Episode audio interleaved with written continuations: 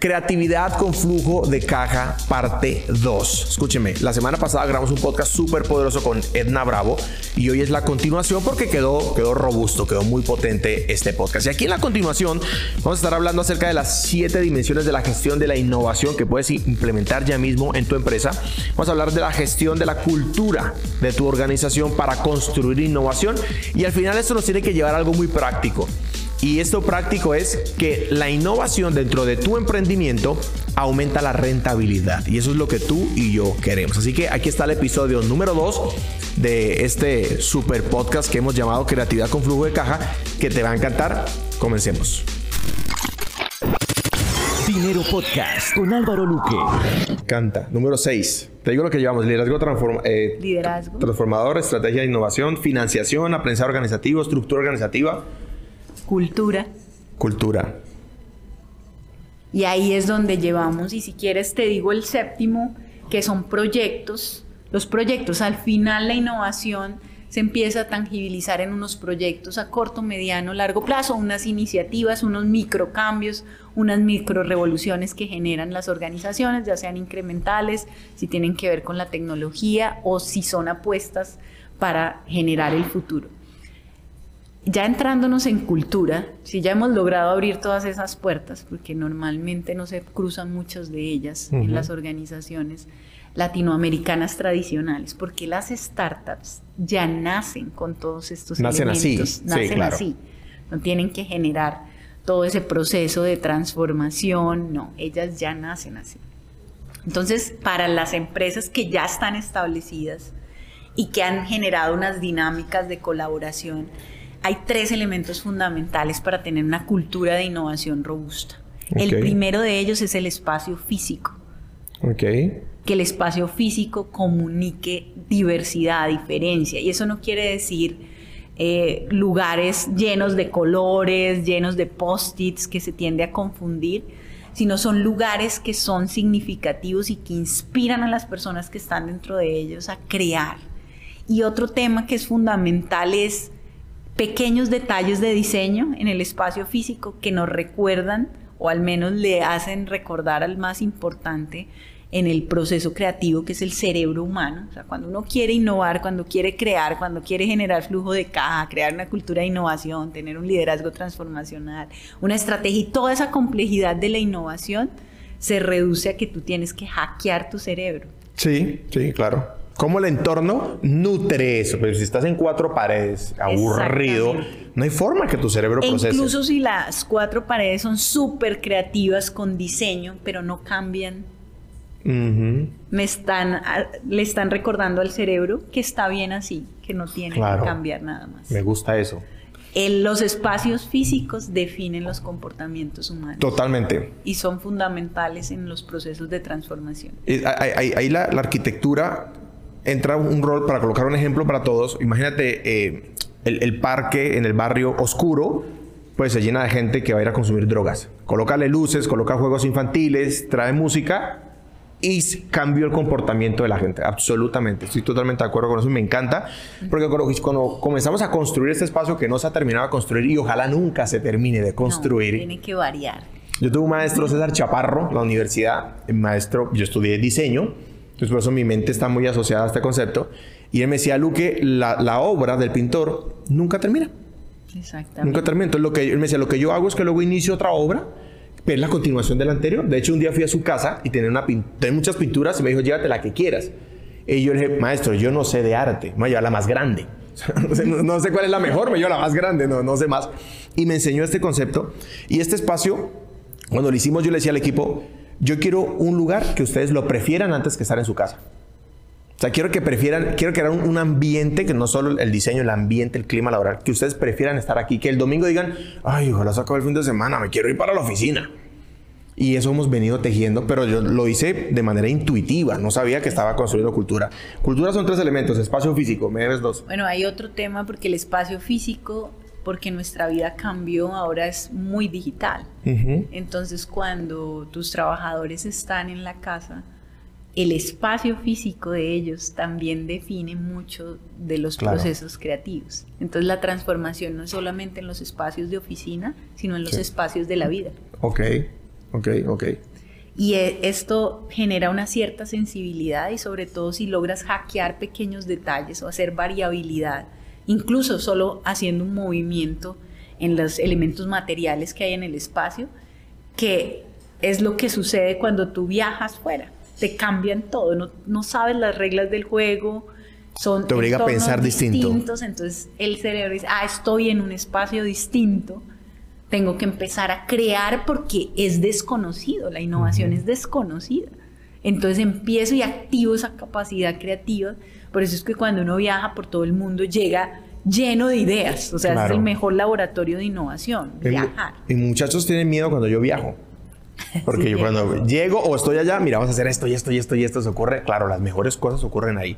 Bien. Exactamente, entonces espacios tanto físicos como digitales, donde estemos realizando nuestros roles de, de trabajo. El punto 7. Liderazgo transformador, estrategia e innovación, financiación, aprendizaje organizativo, estructura organizativa, cultura e innovación. Y el Los séptimo. proyectos, hablamos de los proyectos de innovación a corto, mediano y largo plazo, Proyectos de innovación. Me encanta eso. pero son todos son antecedentes. Si tú tienes un líder transformacional, siempre está creando posibilidades y facilitando la vida de las personas que están en su proyecto para que ellos puedan crear la diferencia, crear el valor diferenciado para los usuarios. Después de que abres, es ahí sí cultura, estructura. O sea, no me voy al resto si Exacto. Si no pasas y si la primera no tienes eh, estos elementos de aprendizaje organizativo, cultura, una estrategia clara de innovación, unos recursos, un aprendizaje e innovación continuo, los proyectos No se van a son dar. innovadores. Claro. Y al final ese proyecto innovador Incrementales. debe incrementar rentabilidad de alguna manera. Mira, yo quiero condensar esto en, en lo más valioso para mí y es el tema de ser 10 veces mejor. Y como soy coach, tengo que llevar esto a una pregunta para poner a mi cerebro a procesar y es ¿cómo puedo ser 10 veces más rentable, 10 veces mayor impacto, 10 veces más económico, si puedo hacerlo también, ¿verdad? Eh, 10 veces más efectivo, 10 veces. Y eso rompe la barrera. El cerebro humano, eh, si seguramente sabes esto, logra creer en duplicar los resultados. Es algo que se lo cree completamente. Gano 10 mil dólares, va a ganar 20 mil, lo cree. Pero pensar de 10 mil a 10 veces más, que sería 100 mil, ya te obliga a pensar en otra cosa. Entonces me, me encanta eso que estás compartiendo. Cerremos este episodio. A ver si, si de pronto nos alcanzas a grabar otro. Eh, ¿Qué le dirías a un emprendedor tradicional? Arrancó su emprendimiento, tiene dos, tres colaboradores, escuchó este podcast y dice, bueno, dame el primer paso. Y te, cito aquí, estaba un día en Orlando, Florida y conocí, conocí a un hombre llamado Misael. Y Misael soltó una frase que me detonó el cerebro y él me dijo, el primer paso no te lleva a tu destino, pero te saca de donde estás. Y eso es valioso. ¿Cuál sería un primer paso? Un, un consejo, una sugerencia, un una recomendación, lo que quieras para ese emprendedor que dice, caramba, soy consciente, tenemos que empezar a innovar. ¿Qué le dirías? Bueno, ese primer paso para mí es un salto exponencial y explica muchas de las dinámicas de innovación y es deja ya la mentalidad de supervivencia. ok. Porque en este mundo lleno de abundancia, de tecnología, necesitamos tener propósitos de grandes retos que nos permitan hacer prototipos. El mismo esfuerzo que tú haces en un proyecto incremental lo tendrías que hacer en un proyecto exponencial, pero la diferencia es la mentalidad de quien está creando y sobre todo si cree y confía en que va a lograr esos resultados transformadores. En, en, el tema de innovación exponencial utiliza mucho un concepto que me gustaría compartir con tu comunidad, que es Moonshot. Sí. No me hagas transformaciones pequeñas, lánzale disparos a la luna. Entremos en este tema, entremos en el tema, de Moonshot y, y, entremos en el tema de mentalidad de abundancia. Metamos en el ser, ya metamos en la persona, en el, en el emprendedor, en el líder. ¿Qué es eso de Moonshot? Bueno, el, el, tema del moonshot es la capacidad que nosotros tenemos de soñar. Si yo te pregunto cuál es ese propósito de transformación o el enfoque, porque la, la, innovación a futuro está muy conectada con el ser humano que está creando las posibilidades. Entonces, ¿cuál es el legado que quieres dejar a la humanidad? A mí me hicieron una pregunta que me hizo entender que en todo ese viaje de la innovación había tenido una mentalidad de supervivencia y estoy aprendiendo la mentalidad exponencial. Y es porque en ese viaje siempre era aprender metodologías, mejorar, conocerme una nueva metodología, hasta que llegó este contexto en Silicon Valley, donde los proyectos y los profesores que me estaban hablando habían puesto el primer robot en Marte, habían regresado 20 años en términos de longevidad a las personas, entonces me sacaron de esa visión de incremento, de innovación incremental, de mejorar a una dimensión de abundancia. Y la pregunta que me hicieron, te la hago a ti también, y es, ¿a cuántos millones de personas has impactado con el conocimiento y la vida que has tenido? ¿A cuántos millones? O sea, ni me digas un millón, ¿a cuántos millones? Millones de personas. Y has impactado positivamente, ¿no? Qué buena pregunta. Es claro, cuando tú empiezas a visualizar el futuro con un propósito de transformación que transforma masivamente la vida y la calidad de vida de millones de personas o incluso billones de personas, tu mentalidad es distinta porque dices, ¿cómo voy a dar pequeños saltos? Si yo no, no me va a alcanzar la vida. si doy pequeños saltos no me alcanza la vida. No. O sea, hay que ir más rápido. Hay que ir más rápido. Y además que sucedió algo extraordinario en la humanidad y es que en 2008 la mayoría de las tecnologías y las patentes de esas tecnologías empezaron a liberarse. Porque siempre los emprendedores daban esa disculpa, ¿no? Es que yo soy muy creativo, pero la tecnología no está lista y por eso yo no crezco exponencialmente. Pero en 2008 la tecnología no solamente estaba lista, sino que se había desmonetarizado. Estábamos a un clic de acceso a todas esas posibilidades y ahí es donde viene el reto humano. Tienes todos los elementos. Ahora solo tienes que desarrollar tu capacidad creativa y tu mentalidad divergente, como se llama, tu capacidad de imaginar posibilidades absolutamente desconocidas que nadie haya imaginado eh, y positivamente conectarla con mejorar la vida de millones de personas. Porque si tú quieres, como tú dices, las cifras, ¿no?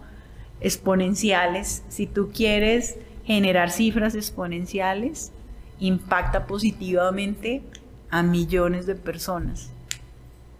Caramba, eso está buenísimo. Mentalidad divergente. ¿Qué es eso? La, la, mentalidad divergente es la que activa el proceso creativo. Tú puedes reunir a mil, dos mil personas y si ellos no tienen la capacidad de escaparse de la incrementalidad, de lo conocido, de ahí no vas a sacar resultados trascendentales. Pero si tú logras reunir a cinco o seis personas que han logrado entender que tu capacidad de crear está definida por tu capacidad como ser humano también de hackear la vida, entonces vas a crear temas absolutamente extraordinarios. Para decírtelo algo, en algo muy concreto, mapearon a todos los grandes de Silicon Valley, entre ellos Elon Musk, y se dieron cuenta que la mayoría de la inspiración de proyectos tan extraordinarios como el de conquistar otros planetas venía de la ciencia ficción. Entonces son fanáticos absolutos de la ciencia ficción. ¿Por qué no? ¿Por qué no puede pasar esto? ¿Por qué no podemos soñar con con esto? Precisamente porque la ciencia ficción lo que enseña es un optimismo absolutamente riguroso de que todos podemos salvar al mundo y que todos vamos a tener los recursos para lograrlo. Y eso es lo que hace una mentalidad divergente. Claro, y hay que ser abundante para pensar eso. O sea, que hay más de lo que crees y hay un montón de recursos, solamente que no te estás dando cuenta. Mira que te cuento esto. Ayer eh, yo hago parte de un mastermind donde están los cracks del, mundo digital. Y pues vale un ojo de la cara estar sentado en esa, en esa mesa. Nos reunimos cuatro veces al año solamente. El resto es un grupo de WhatsApp y hacemos preguntas. Entonces yo llevé una pregunta y dije, mira, quiero vender un producto, un producto de más de 60 mil dólares. Un, servicio, más bien intangible de 60 mil dólares. ¿Quién aquí ya lo ha hecho? Y yo me sentía brillante. Me di cuenta que era el pendejo. Pues todos venden cosas mucho más caras. Entonces, quien es el, como el líder de esa comunidad, decía, mira, toma tu Instagram, haz una historia y presenta tu servicio y di que vale 60 mil dólares y que si a alguien le interesa que te escriba. Y me dijo, te vas a sorprender que por lo menos tres personas van a decirte que quieren comprar eso. Y yo dije, no, eso no, eso no es posible. O sea, no te paras en Instagram hacer una historia. Y me dijo, hazlo y te vas a dar cuenta. En ese momento, que es una acción que voy a hacer hoy, ¿verdad? Al rato les, les, les cuento cómo me va. En ese momento me di cuenta de ese contraste. O sea, ¿tú crees que no hay alguien que te está viendo, que está dispuesto a pagarte un millón de dólares por eso que tienes? Sí hay alguien. Sí hay alguien que está dispuesto a decirte, me encanta tu idea. Aquí hay una financiación, 10 millones de dólares. Sí hay alguien y te está viendo, pero está esperando que hagas algo. Porque al final, tenerlo en tu cabeza está muy bien. Pero ¿qué haces? ¿Qué haces para que el mundo se dé cuenta de que te lo crees? Porque al final decir que te crees tu historia, decir que te crees tu, tu visión del mundo, está bien. Sí. Pero los únicos que se lo creen son los que hacen algo. Un paso el primer paso no te lleva a tu destino, pero te saca a donde estás. Entonces me hace mucho sentido con esta mentalidad de abundancia, porque este mentor lo que me decía es, hay un montón de gente que quiere pagarte más por lo que haces, el único que no se va a cuenta eres tú. Exactamente. Solo tú no lo has hecho. Y pruébalo. ¿Qué es lo peor que puede pasar? Nadie escribe. Es lo peor que puede pasar. ¿Y si escribe uno? ¿Y si a alguien le interesa? Imagínate el mundo de posibilidad que se abre. Tú digas, caramba, pasé a cobrar un servicio que cobraba en no sé cuánto, ahora en 60 mil dólares. Me encanta eso. Me encanta. Mentalidad diferente. Moonshoot, ¿cuál sería la definición? El tema de mentalidad de abundancia, eh, y ahí tuve una suerte extraordinaria de, que mi profesor de mentalidad de abundancia fuera Marvin Check. Ok.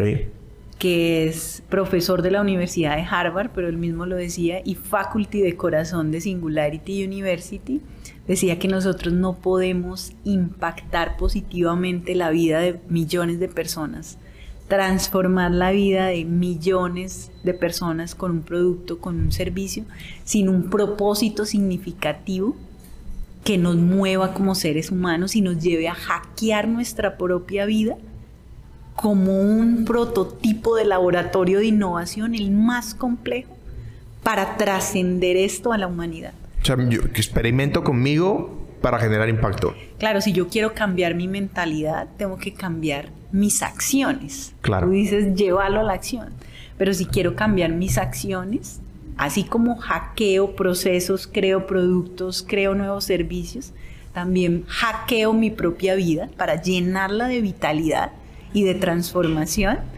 Y a partir de ahí, cuando tú has logrado trascender como ser humano, eres lo suficientemente libre, lo suficientemente creativo para llegar a impactar y transformar, porque te estás conectando con lo que tú eres y estás llevando esto de forma auténtica a la humanidad.